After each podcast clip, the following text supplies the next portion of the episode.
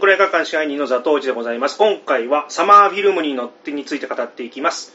フルメタル中学のこの方をご紹介します。香港のホエミデブです。よろしくお願いします。よろしくお願いします。すいません、急遽。はい。はい。今もう日、二人ですね、今日は。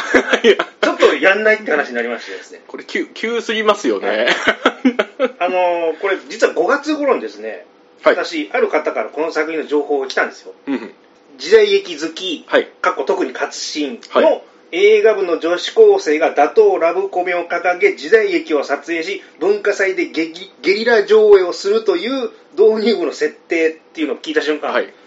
あこれはうちの案件ですね なるもう、もうその、その、ひえっと、一フレーズというか、その説明だけで。はいいや ほんで僕はあのちょうど公開された時ぐらいから地元に戻ったんですよ、はい、はい、はい。あの用事があって、はい。でその時に大見デブさんから、はい。もうあれ初日に？いやこれえっと、2日目とかぐらいだったんですよ。でも、私もこれ見たのは、ザトウイチさんのそのツイートで、こういう映画があるっていうのを、ボンクラ映画館のツイッターでツイートしてたんで、あ、気にしてたんですよね。あ、で、これが公開されると思って速攻で見に行ったんですけど、もうこれはもう、よかったザトウイチさんに速攻で見てください。あなたのために捧げられた映画ですよぐらいのこのノリで。はいまあ、もうねいきなりその LINE 来たんで、はい。じゃあ行きますよっつって あののんきに東京戻ってから見る予定だったんはいですよ、、はい、はい。やこれ早く見なきゃと思って、はい。僕北九州出身じゃないですか、はい。北九州ってサマーフィルムかかってないんですよ。おうおうえ、じゃあどこまで見に行ったんですか？もうしょうがないから福岡市まで行ってですね、はいはいはい。それはどれくらいの距離感の移動で見たんですか？結構な遠出ですあ、本当東京で言うと県またぎぐらいの感じは。え映画見るために。すいません、わざわざ。で特急料金まで払っていや、映画館分ぐらいお金倍ぐらいお金払ってるような感じで。往復往復の切符代が映画館より高かったこれは、そこまでして見に行ってくれたので嬉しい話ですね。まあ行きましたよやっぱりお、どうでした、どうでした？やっぱ行って損はなかったと言いますかねほうほうほうほう。まあ、そう朝一の 上映にお朝一の、そんな遠いところを朝一の上映で。はい。で青春映画なのにねあの観客がおじさん10人ぐらいっていう 僕、都内で見た時は、おじさんが3分の1で、3分の2ぐらいはでも若い人なような感じでしたけど、東京はね違いますよ よかったですね。私ももう今年2021年最高の夏映画だとも思って、あそうね。夏映画っていうくくりくくりですよね、はい完全に。そうそう。だから見た時に、このボンクラ映画館で今まで取り上げたような作品群が、結構いろいろとその劇中出てくるじゃないですか。まあだからすごいその親和性の高い一本だなと思ったんで、ザトイさんにああいうふうに連絡をしたっていうところもあるんですけど、ははいい。ではい。ただあのプロットといいますか設定がね、はい。あの高校生がはい。達心とか雷蔵の話してるじゃないですか、はいこれはどうなんですかね、それこありえねえだろと思って、ねいくらなんでも、はい。いないぞと、そんな。でっていう割にはですね、はいはいちょっと今ここ収録場所がですね、はい。以前あの、えー酒場隆さんというはいはい。ママさんの取材をさせていただいた、何度かね、出てるところ勝慎太郎さんの行きつけのお店でちょっと今、はい。あのちょうど今コロナのあれで休業中なそのでね。はい。場所をお借りしてちょっとやってるんですけど、はい。勝さんの聖地なんですね。そうですね。ここにサインも飾ってありますもんね。え。勝さんでプラスあの、まあ、 B'z の聖地でも、はい。ファンの方たちは有名なんですけど、はい。一回あのお客さんで去年じゃない？一昨年ぐらいかな、はい親子連れが来たんですよお母さんと娘さんがおはいはいはい。き来てみたかったんですって女の子が言って、はいはいはい。ああなんですか B'z のファンですか？っていやいや勝さんがお。興味があって来たんですえ？っつって。20 代前半ですいるじゃないですか。いるじゃないですでか。話聞いてみたら、はい。まあ、歌舞伎好きで片岡仁左衛門さんにハマったのがきっかけで、あーはいはい。まあ、時代劇も見るようになって、はい。そこから勝さんに興味がいって、はいはい。やっぱ勝さんの聖地だからっていうのでここいらっしゃったっていうのなので。じゃあやっぱつながっここに絶対たどり着いてくるんですね。まあ勝さんを調べるとまああるまあ若い女性でも勝さんにピンとくる人はいるっちゃいるのかな。ゼロではないと。高校生高校生んっていう。ね劇中でもその活心のモノマネとかもバチバチするじゃないですか、ね、だからあんな子がいるのかっていうこのえファンタジー感はすごかったですけど。絶対これおじさんチラ見映画だなっていやいやもう基本はでもそうですよね、はい。やっぱりね出てくる小ネタとかももう完全にこのねおじさん狙いの要素がいろいろあるじゃないですか、はい僕だからこれ見た時にあと一個思ったのが最近このボンクラ映画館でも取り上げた映画で映像犬。特にあのこの主人公3人、はい。あの裸足監督をやる裸足とあとその友達の天文学部のビート版と、はい。剣道部のブルーハワイってこの3人が、の女子高生が、まあ、ある意味このメインで話進んでいくんですけどもこの中3人の佇まいというかこのシルエットってまさにこの映像系のこの浅草氏と金森氏と水崎氏のこの3人組をもう完全に彷彿とさせるというか、これは多分なんか意識してるのかななんていうふうにちょちょろっと思ったりしましたけど。特に浅草市のキャラがなんかいやこれはとりあえずすごいなって感じしたんですけどね。あの映像系の映画はこの斎藤飛鳥じゃなくてこのねこれ伊藤まりかさんです。この方もでも乃木坂なんですよね、だからこの方に浅草市やってもらってもよかったなって。大丈夫ですかファンが怒ってもいや 怒られますかね？い。や斎藤飛鳥の,、はい。あの浅草市ももちろん良かったですけど、はい、この伊藤まりかさんの浅草市もこれは良かったよっていう、はい。もういろんなところに気遣って気るから。がもう怒られるの嫌なんで、はい、もうね。多々怒られるんで、はいあの、挙取る演技とか、そうそうそう。のあ歩く演技とか、ああいうなんかいかにもこの、ちょっとね、オタクっぽい女の子のなんか感じがすごいうまかったなって思いますね。ーいかにももうパッとしない女の子。私ね、原石感というか、いいね、あの、すごく合ってましたよね。あれ設定上、部活の企画投票で、はい。恋愛映画。はい。ややっぱ時代劇と恋愛映画で投票したらそれは恋愛映画撮るわなっていうそうですよね。その、裸足監督、裸足が所属している映画研究部の中で、はいあれですよね、どの映画を撮ろうかっていう投票をした時に、はい彼女が撮ろうとした時代劇が票が入らず、はいもう一本のキラキラ映画の方でみんな撮ろうって流れになるんですよね。劇中の中で。まあねまして10代の子だからねあの恋愛がもうゆ世の中っていうか世界の優先順位の確かに、確かに。上の方じゃないですか確かにそうです。まあそりゃそうだなと で小上デブさんが、はいあの初めて登場された時にあの香港の映画事情の話聞いたのを覚えてます、はい、はい、はい、はい。で今どうなんですかって聞いたらやっぱり向こうも映画はもう恋愛ものが多かったみたいなそうですね、その当時、そのクンフー映画とかっていうよりも、やっぱりその、きまさにキラキラ系というか、そういう映画の要素の方が人気あったような記憶がありますね。やっぱそうなっちゃうわなと思ってね、見てだから、ね、その、えー今回の映画の中でもやっぱりちょっと時代劇ってやっぱり古臭い感じがし,、はいてしまう、はい。えその映画の中でもその時代劇が上映される彼女たちが作った時代劇が上映されるシーンでやっぱり最初みんななんか食いつきが悪いというか、はなんか時代劇かちょっと重いななんていう感じで最初ちょっと退屈そうに見てますけど、でもね活劇が始まればちょっと楽しくなったりとか、やっぱちょっと一見食いつきがなんかちょっと時代劇ってお重かったりしますよね、うん。だって僕ら子供の頃テレビで水戸黄門やってた銭形英二やってたとか、はい。大岡越前やってたとか、はい。普通にあったんで、はいはいはい。そんなに距離感が遠くなかったんですけど、もう小上さんの時代っていやだからもう本当正直時代劇って水戸黄門を夕方や、再放送やってたりだったのかな。でもあれは普通にやってたのかな。おじいちゃんとかが見るもの、はい。もうあの率先して見る流れってなかったですよね、まあ、僕らの世代でも子供の時おじいちゃんが見るもんだぐらい見てましたけど、まあまあ生活の中にあったんでそんなにまあありだよな。まあ映画好きだからほら日本映画も見ますし結局は、はいはい。黒沢見たり、まあ、ザトイチ見たりって結局はまあ触れてるから距離感はなないんだけども触れなくなってきてるってことが大きいですよね。やっぱりこの白黒じゃないですか、その時代劇って。だから、ザトウイチさんの子供の頃っていうのはまだその白黒を見るおじいちゃんおばあちゃんとかいっぱいいたり、親がいたからっていう、この触れなくなってきてるんですかね、この比較的若い人たちっていうのは。ね、高校生あれ見た時やっぱ食いつき悪いよな。いやもう食いつき。ただ今日だからその本当にこのボンクラ映画館に僕こうやって出させてもらって、はい。でこの座頭市さんというこのねえーお方とやり取りしてるのに僕初めて人生で今日座頭市物語を映画館で午前中見てきたんですよ。午前10時の映画祭。ちょうど今やってるんで。優秀ですな。座頭市物語。で一回も今まで座頭市って僕ちゃんと見たことなかったんで、はい。今日見てきたんですけどめちゃくちゃ面白いですね最高のもうなんていうんですかね。やっぱ時代劇なんでちょっと構えなんかあどんな感じなのかなって導入部思ったんですけど、はい。もう開始5分ぐらいでこの座頭市のキャラクターとかもう彼の一挙手一投足が面白く見えてきて、はい。あもう90分最高に楽しかったんでやっぱじちょっと時代劇いいなってー。正直今日ちょっと思っちゃいましたね。ぜひ他もいっぱい見てくはい、ださい、ちょっといろいろお勧めしてください。っけ裸足があのなんで時代劇好きになったかっていうきっかけの話してたじゃないあですか。おばあちゃんのやつですか？はいはい。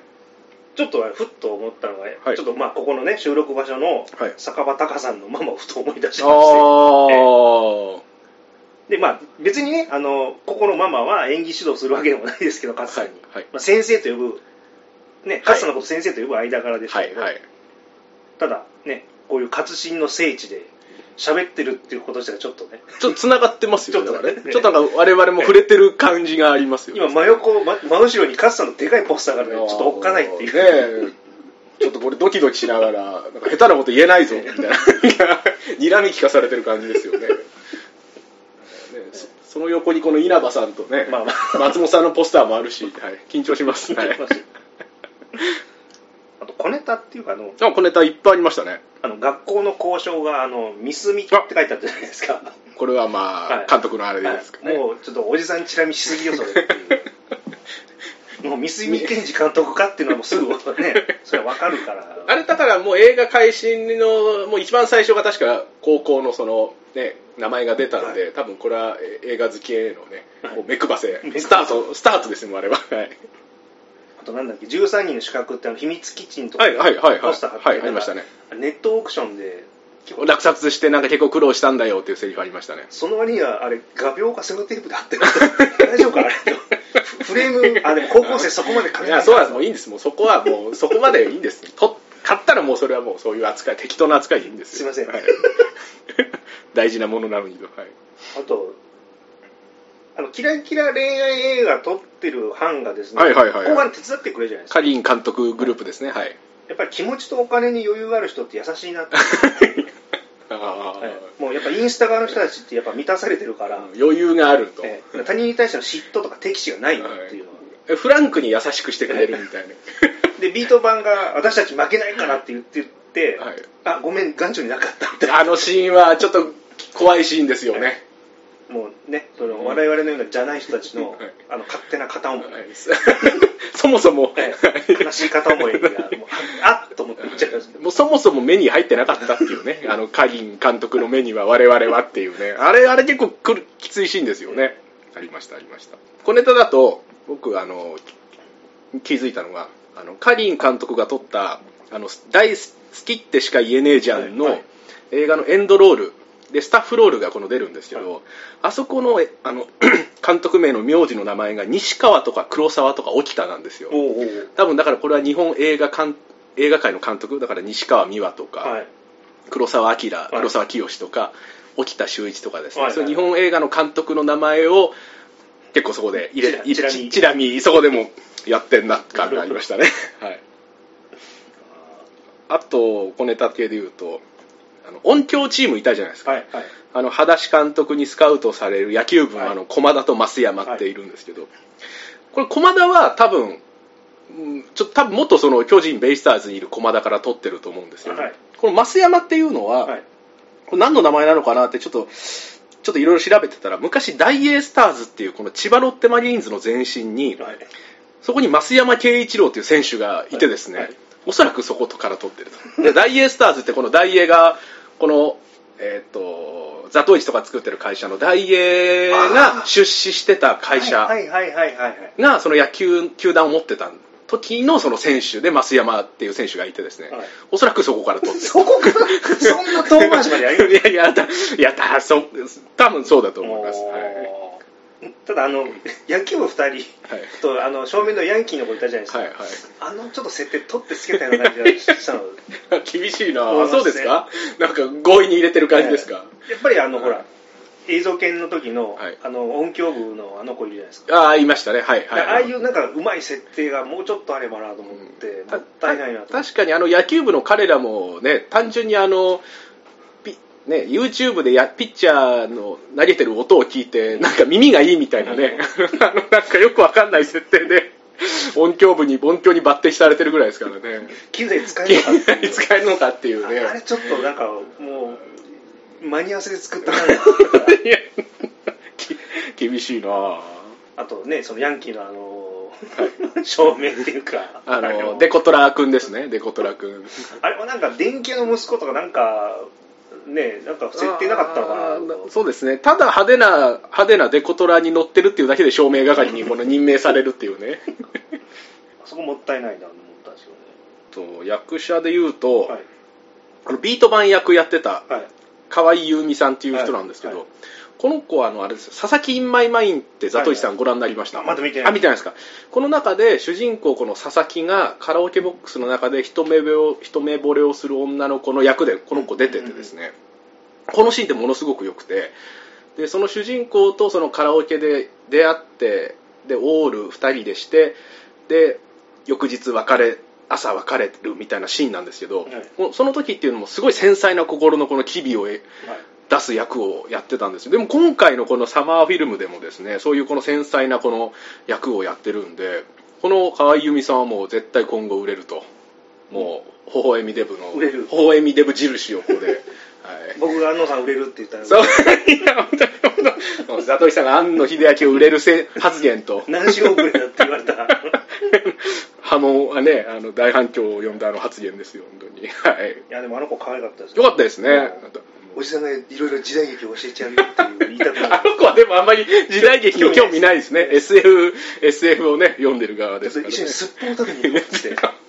元気が出るからっつってザトイさんは絶対にこの女性に対してすっぽんデートを誘うっていう、このおなじみのおじやとうどんどっちがいいっていう。ね ちょっと、やっぱこの、それ誘うってやっぱ意味が出すぎてますよね。いやらしいですね。意味が、意味が出ちゃってるちょっと一口飲んでごらんこれいやカッカッカッするからっつっいてや、そんな、いや、それ、それダメですか？それちょっとダメですね。それはやっぱもう何回かのデートの後でしょうね。はい。はいなんか隣の襖開けたらなんか布団敷いてんじゃねえかみたいな。本当ですよ。おお前が悪態かみたいじゃんかっていうあのいや、ちょっとやべえやつなんですよ、もう今大きい声出してもあれだよ。あの中井さんに全部チップ払ってるから誰も来ない。よっていうき切られる方ですね、そのね。切られるやつです。はい。この後は必殺仕事にやられるパターンですけど、は いなんてね。なんて？あとはい。僕あの人好きでした。ダディーボーイ。このおー高橋はいはいはいはいはいはいはい、は。はいダディーボーイ、いいですね。豊島に見えちゃう高校生役の彼ですね。すごい良かったです、確かに。あそうかダディーボーイそういうことがお父さん。そうです。お父さん男。みたいな、少年みたいな感じですかね、ダディーボーイ。ブルーハワイ役のはい。祈りキララさんですかね、ちょっと九州のローカルタレントの山本佳代さんに似てるなって。これ分かんない。やめときます。これやめときます。笑顔がいいですね、ね笑顔良かったです。めちゃくちゃ。で意外にあの恋愛映画好きだったっていう。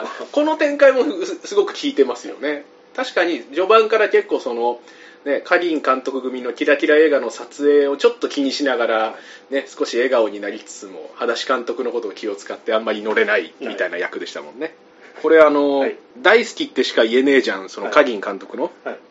これ劇中でこの裸足がもうもう好き好きばっかり言ってるともう前衛的な映画だなそれみたいなこと言ってたじゃないですか、これ僕ここの映画2回見た時にちょっとこのカリン監督っていうのはもう奇才なんじゃないかなって逆にこの思えてきたんですよ、うんやっぱりもう劇中この男女2人しか出てないのにひたすら好き好き言い合ってそれをドローンで撮ったりだとか、はこれもうやっぱちょっとやばい映画ぞだぞと。もうデビッド・リンチとかあのそういう系統のはい。なんかす作品に仕上がってくるんじゃないかなっていう。ちょっとなんかカリン監督記載説をちょっと今僕唱えてて。こあとこの映画大事なのはあの裸足とはい。そのカリン監督がそれぞれ自分の映画を作ってってる時にそれ2人だけで編集室にこもって、はいはい。あーるシーンあるじゃないですか。でそこでちょっとじゃあ息抜きに2人で恋愛映画を見るシーンあるじゃないですか、でその2人ね2人で映画見終わったこの主人公が恋に向かわない展開でその2人が見た映画が終わることに対してこのカリン監督がねそういうき美しくなくてもこれは勝負したいじゃんと。うんそのえその見た映画に関しては、ね、いい展開にならなくてもやっぱ恋愛というのはこの勝負していくべきだと。うん。いうことを言って。でそれに触発されたこの裸足監督が上映会ラストでその自分の撮ってる映画をストップさせて、はい。ラストシーンを変えるっていう展開にこれなってきますよね、だからこの裸足監督の気持ちを動かしたところにこの恋愛キラキラ映画を撮ったカリン監督の言葉があるっていうのがちょっと面白いなと思って、普通だったらこういうこのえこういうこの手の映画だとこういうキラキラ恋愛映画をただやっぱアンチしたりだとか、はちょっと揶揄したりとかっていう展開だけに終わりがちなのを一応そういう映画へもですね、まあ、愛を持ってというか、うんうん。もちろんそういう映画の良さだってあるわけですしちゃんとそこへもなんかそうそのバランスっていうんですかね。すごくよくできてるなって思いましたね、でね、別に嫌なやつでも何でもないですからね、向こうは。そそうですそうですそうです。別に嫌がらせとかもそんなにされてるわけでもないじゃないですか。眼中にはないですけど。ずっと、あの、いや、劇場でブッて思わず吹いちゃったのがあるんですけど、はい時代劇クイズってやってたじゃないですか。おあのこのなんかこの方なんだろうとかですね、ありましたね。はいはい。もう、クイズ出すよって時点で、はいふっと思い浮かんだのが、はい。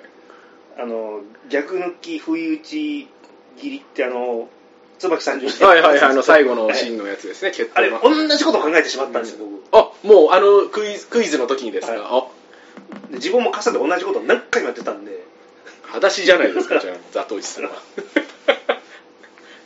でもあれ、椿三十郎有名じゃないですか？ああれはあだからあれは分かりました、はい。あの椿さんじゅあの最後の中台達也のとの戦いですよね。はいだからあの三船敏夫長根達也の至近距離戦なんですけど、はい。あれって。で中台さんは刀を真上に抜いてストンと落とすっていう稽古をずっとやってたんですよ、はい。はい。あれってなんかトイレでもし襲われても四方に刀抜くともう空間がないんで。なるほどはいはい。ただ上に持ち上げるとこの刀がスペースがあるってことですね、上には。で重さも利用できるっていう,、はいっていうそれを教わってて。でみ三船さんはどうやるかが分かんなかったのを、今度は三船さんは刀を右手じゃなくて左手から逆手ではい。あの相手の心臓を突き上げるようにやってるんですよね。はいはい。で、これってあの、立石の久世龍さんが、はい。一手で最短の方法を考えた答えがこれだったんですよ。えで、昔1942年の大映画の、菊池千本槍っていう作品の九州ロケ行った時に、ー、はい町道場があるって聞いたんで、あの、盾の稽古に行ったんですって。はい。で、道場破りと向こうに勘違いされて、老人にコテンパンにやられちゃったっていう話がありました。で、盾の稽古に来たっていうのが分かったら、はい。その独特の居合切りを教わったのが、その、琴襟流居合術っていう、えー居合術があるんですけど、はい。それ九州出身の野瀬修五郎が、えー西南戦争に従軍した経験から編み出した居合術で、はい。そっから、あの、それを元にして、椿三十郎での至近距離であの素早く切るっていう方法を、その久世さんが元にして、うんうんうん。10日間考えてあの盾を打ちついたっていう。邦画界のいろんなこう伝説として残ってたんですっごい頭にこびりついたんで。はいはいはい。さあれを高校生にやらすかって。でもまあまあやってくれて嬉しかったですけど。でも思ったわけですね。あのシーンを見た時に、俺も俺もこれをやる。みたいな俺と同じこと言われたあれあともう一個あれ何でしたっけ？演劇作法やってましあ演劇作法。たあのー、あれですよ。市川雷蔵。市川ですでちょっとこれベタだなと思ったんですけどまあね若い人に見る。もっとマニアックなのやれと、で考えてたんですけど厳しいな。まあまあまあまあでもまあね若い人見るようで考えたらこれでいいんだろうなと思って。あちなみに市川雷蔵さんですね、はい。あの晩年体調崩して、はいお腹の調子めちゃくちゃ悪かったらしいんですよ。お緩かったと。はい。はい。で大英撮影所は雷蔵さんがどこでもトイレが行けるように、はい。至る所にトイレを作ってあったっていうのは聞いたことあります。この伝説なんですね、はい。い、つこのトイレ行けるように。スターですね。あとでも他なんかマニアックな盾ってあったっけなって逆に。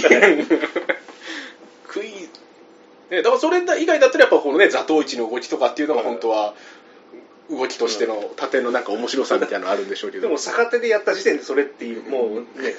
まあそう。出しにくいですね。あとはあの未来に映画がなくなるって設定これちょっとあれ5分あ5秒でしたっけ？み未来は5秒が5秒映画は5秒なんでしたっけ、はい。最長でも5分とかみたいな言ってましたよね。いやだからこれってでもなんかありえそうな感じもなんかねこれだけ情報量の多い社会になってくると。でももう TikTok とかあのあれインスタのほらあーまああれも動画のやつってもうあれでしょ？あれも数十十数十秒ですもんね。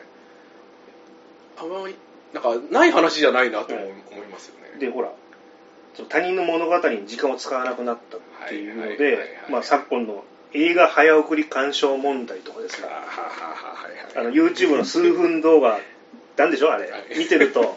なんか本当わからファスト動画ですよね。今問題になってましたよねちょっと前に、でも考えたら昔も歌舞伎で忠臣蔵通しでやってたのが、もう4段目しかやらないとか、うんうんその過去に作られた作品が現代にも確実にもう短くなってるんで、うんうんあこれありえない話でもないわってでほら映画自体も、ままだほら我々映画館で見るじゃないですか。はい。でレンタルもここ数年ちょっとソフトを返却するのが面倒くさくなってきて完全に配信が体がまあもう投げてしまってるサブスクとかそうですよね。でしかもコロナのご時世でですねあの劇場に行くっていうハードルもすごい高くなってるし、うんうんまあ、劇場公開より配信に力入れ出すって会社もあるんでしょ、はいはい。だからは映画の発信の仕方も変わってくるんだからか変わってくる可能性も高いんで、いやあの5秒とかいう話はうーんこれはちょっといいと見てた着眼点いいなと思って。あながちなんかない話じゃない感じですよね。だからこのファスト映画問題もそうですけどやっぱこのこれだけいろんなものが便利になって情報量が溢れてくるとやっぱこれだけ見なきゃいけないものも増えてくるじゃないですか。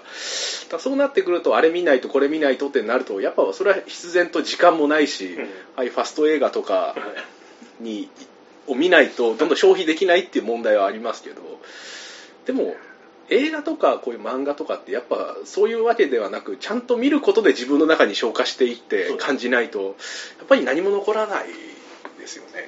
だから数とかではないとは思いますよね。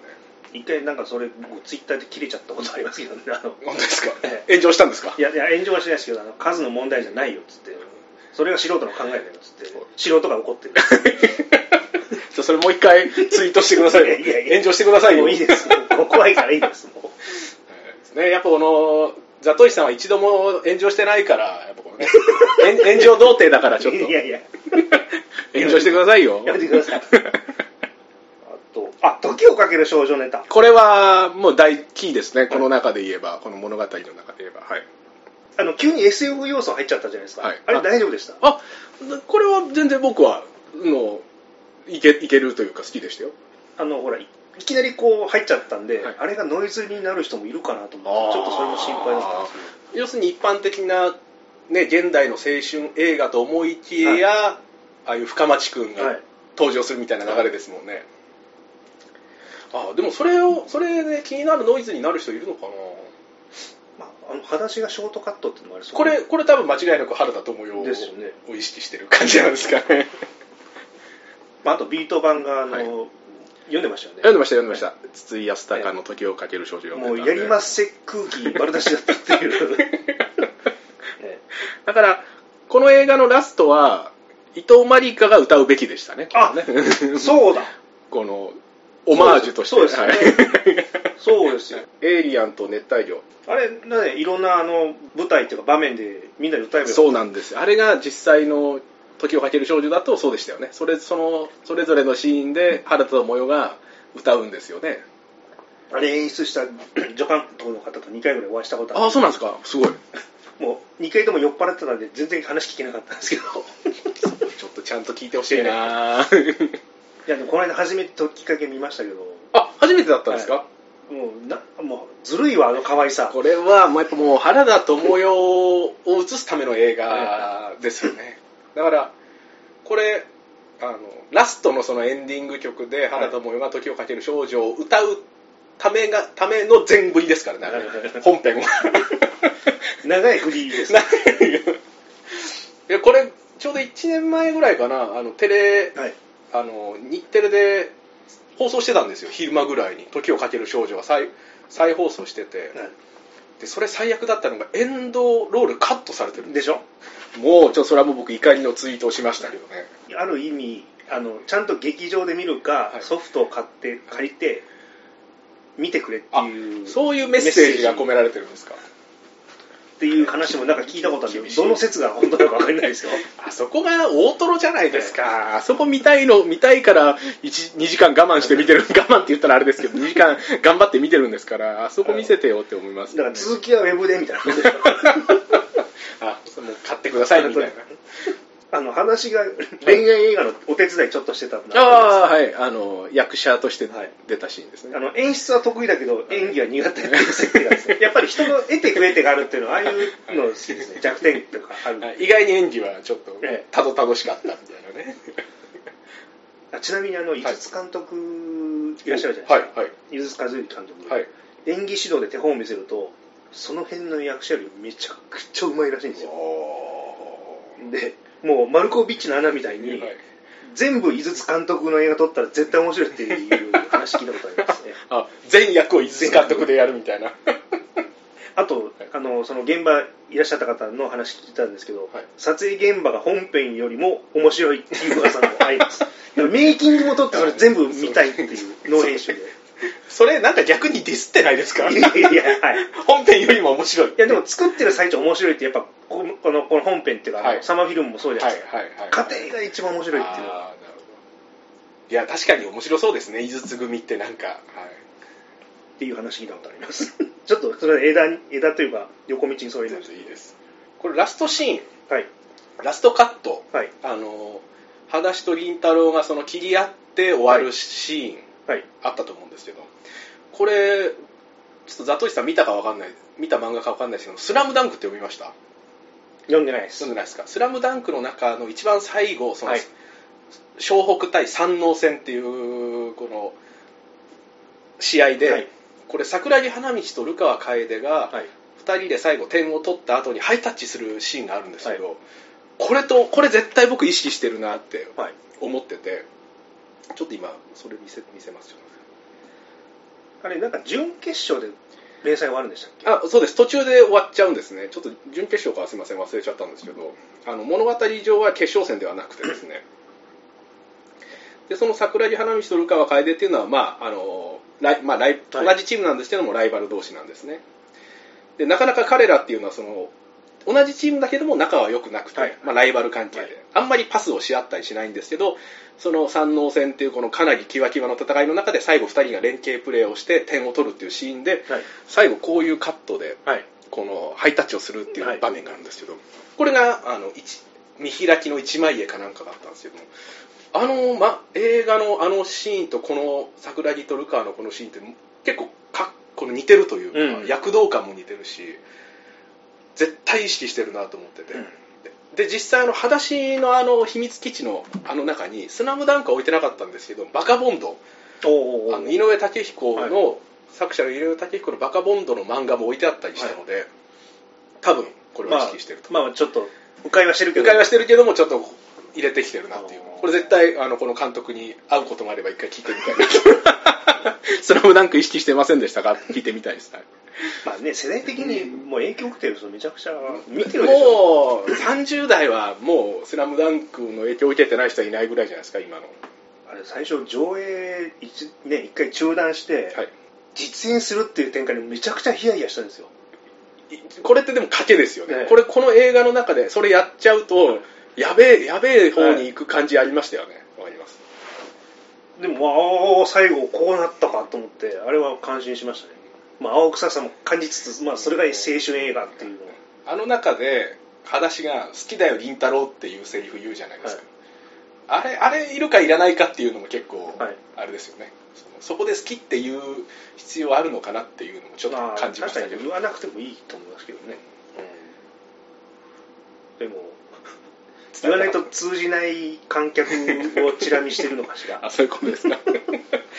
だってもうあのシチュエーション時点で「座頭市物語」のはい。座頭市と平手美紀の関係じゃないですか。がもうだから、まあ、ライバルというか、はい。切らなきゃいけないっていう、だからこれやっぱ「座頭市物語の」と同じ流れじゃないですかその展開がというもう避けるに避けられないっていう展開っていう、切るしかならないくなっていくっていう展開ですよねうん。もうね、あある意味あれも BL みたいなもん。で すい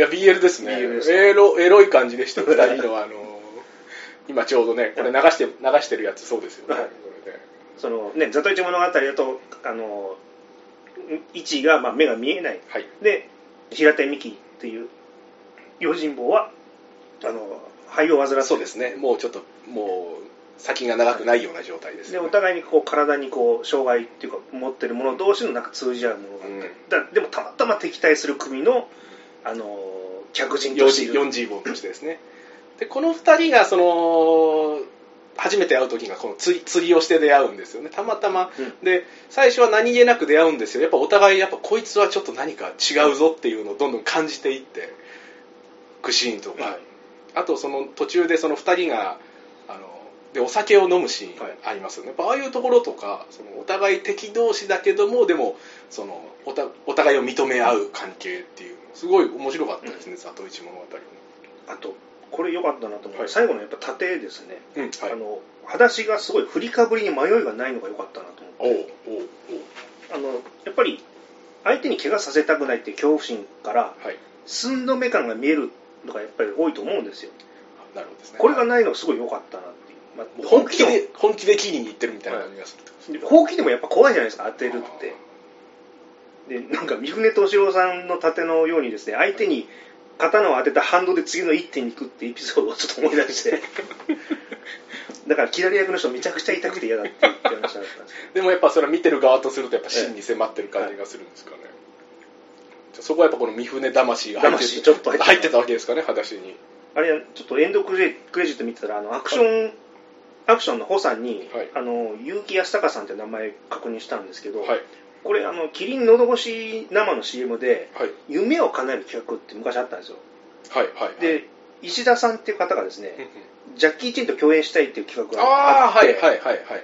でその後輩に当たる方なのかな？はい。がなんかスタントマンやってて一緒に、あの CM のその撮影にも参加あできたそうなんですか。はいはい。ああこあの人だと思って そのエンドクレジットで気づいたんですか？気づきました。でツイッター見たら、い。あのこの仕事しあのやってますがこ今度公開されますみたいな。へ告知やってらあやっぱ結城さんだと思って。ちなみにこの人はジャパンアワード2014ベストスタントマンの優勝ああすごい。受賞されてる方です。おー優秀なスタントの方なんですね。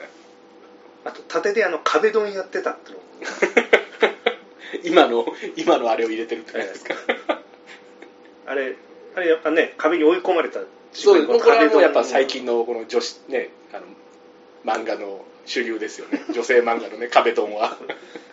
まあちょっと平手美紀の話したんであの天地茂さんが平手美紀っていう人の役やってたんですよ、はい。かっこいいですねあの人。一回ですね山本龍二さんにはい。話聞いたんですけど、はい。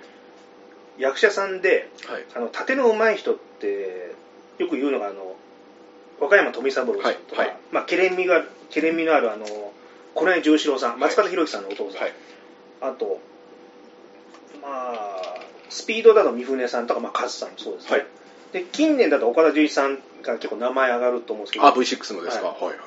あの龍二さん盾でなんかどなたかすごい上手いと思った方いらっしゃいます？って言ったら、天地茂さんって言ってたああ意外にそういえばどうしてもあの僕らって明智心のイメージがすごい強いんですけど。あんまだからそのき切る感じの人っていうイメージではなないいんですけど、確かにえー平手美紀でもやってまいらっしゃったんで。まあクロード受けはするおあの龍一さんが言うんだから。えらしいです。嵐勘十郎さんの名前も出てましたね。そうなんです。黒板のあれに。あの裸足が、ね、スタッフにその、はい。時代劇授業をするシーンで出てましたよね。ホワイトボードの真ん中にちょうど、ははい。い嵐勘十郎先生の、うんはいで鞍馬天狗って書かれていましたけどで、まあ、僕にとって山本龍さんって映画の先生でですね、はいはい。まあ、いろいろ教わることもありつつ、はい。エンターテイナー役者芸人の生き方としても尊敬してるんですけど、うんまあ、勝手に自分は羽村屋スピリッツも勉強させてもらってる一人として あ羽村って屋号があ屋号が嵐勘十郎さんのはい、はい。はい。まあ、現代劇にねアラカンの名前が出るってのはちょっと嬉しかったですね、しかもこういうね若いキラキラ映画で。嵐勘十郎っていう名前が、でも話分かってんのかなっていう。これぜひね龍二さんに見てもらいたいですねこの映画ね。いやーもうボロカス言うと思いますよ。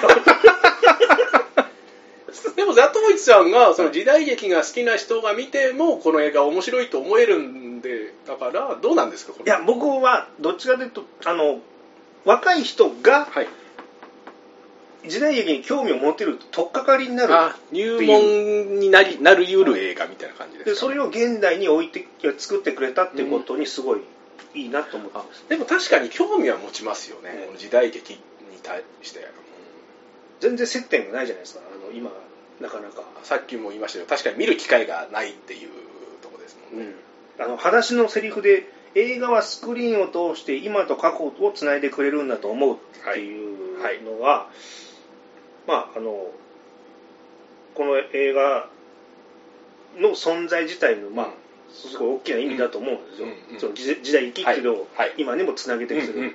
でちょっとやらしい話しますけど僕もまあポッドキャストやってて、あの取材シリーズってはい。ちょいちょいやってるじゃないですか、はい。それ伝えたいっていう部分もちょっとだけあるんですよ、うんうん。で誰かが次の世代に繋いどかないと語り継がないと、アーカイブとして残しておかないと、うんうんちょっと証言者がいなくなった時もう遅いと思ってるんで、うんうんうんうん。まあ、ちょっとよおこがましい言い方になってしまうんだけどあの、まあ、別に映画私撮れるはい。技術ないけども、映画語って映画好きに楽しんでもらえるとか過去の作品に興味を持ってるもらえるような発信だけはちょっとうんうんうん次にバトンを渡すからあとよろしく。リレーしてるわけですね。リレーしてますから。うんはザトウイチさんとこうやってたまに飲んだね飲む時とか話するのがやっぱこのボンクラ映画館ってこの古い作品を語る中で確かに今見る人は少なくても例えば5年後とかにた、ね、レンタルしたりとか配信で見た人が検索をしてたまたまボンクラ映画館のこのとある1回を聞いてあこういうの語ってる人がいるんだというだけでも意味があると思うじゃないですか。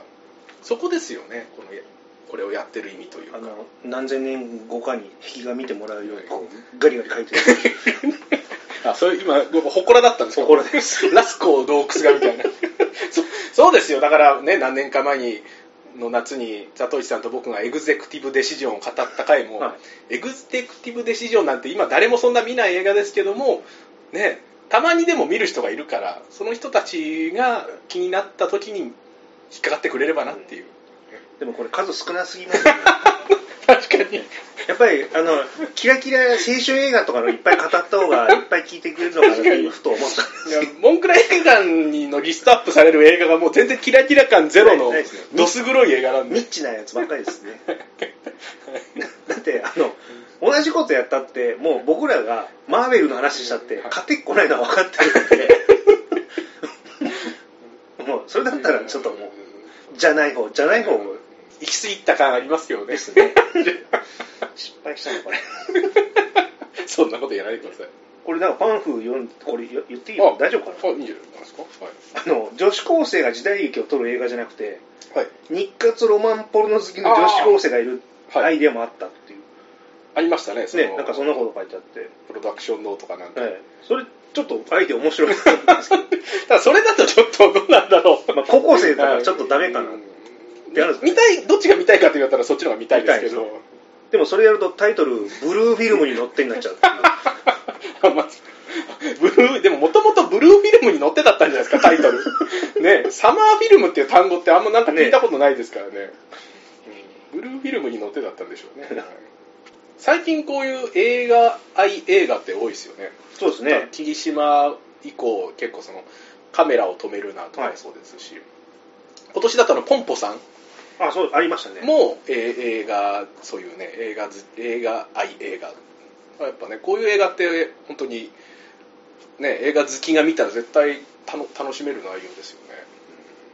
まあ、若い人に映画作るの楽しいようんっていうのをこう発信できるのうん。ができる作品がだんだん増えてきたって、うんあこの間ちょうど「キツツキの雨」見てたんですよ。あ僕未見です。あれ起きた週一でした南極料人とかそうそうです。そうですよね。はい。あのー役所工事そうです。ねはいはい。田舎にあのゾンビ映画のロケしに来た監督がはい。小栗旬なんですけど、はいはい。で 役所工事が何やってるか分かんなくて、はい様子見に行ったらあの いいつの間にか手伝いやらされてた。ああそのそこの人一般人としてですねおおはい。そしたらハマっちゃって、はい。そしたら役役所工事が村人たちのはい。このなんか接点になるから、はい。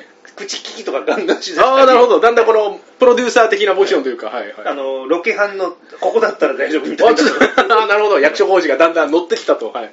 でもなんか映画作りが楽しくてハマっちゃったみたいな。面白そうじゃないですかおとあ、えーおじさんよりな、はい。あの なんていうんですかねサマーフィルム。の おじさん版サマーフィルム。のえー、あちょっと面白そうですね。まあでも作品が作られていく様とかクランクアップのエモーションな瞬間ってやっぱたまんないだしょうんうなっていう凛太郎と、はい。凛太郎と裸足が初めて出会うのがあの映画館じゃないですか、はい。あそあのシーンってやっぱトゥルーロマンス感ちょっとありましたね それちょっと深読みしすぎですか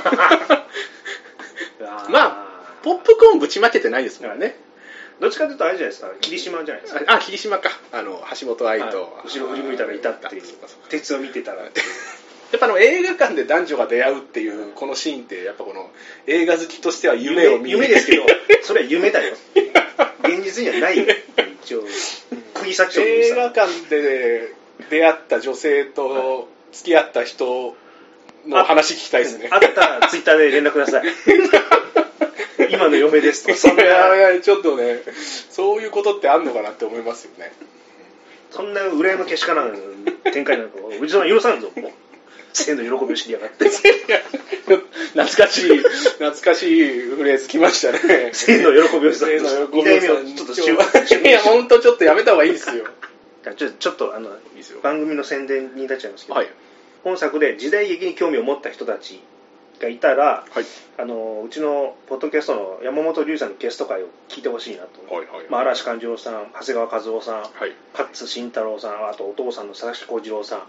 片岡千恵蔵さんの裏話が聞けるんでもうあの春日太一さんでもこれ知らんやろってネタがおお転がってますから聞いてほしいんです春日太一護衛を宣言したわけですね。いやいやいやいやいやいやいやただ単に山本龍二の話聞いただけい すいません、すいません、すいません。あとなんかこの作品結構世界の映画祭に出品されるっていう、はい、ああなんかあれです結構そうでしたよね。まあね、あのコロナ禍で、はい、その消滅の危機にあった映画に対する映画参加でもあるのかなっていうのと、はい。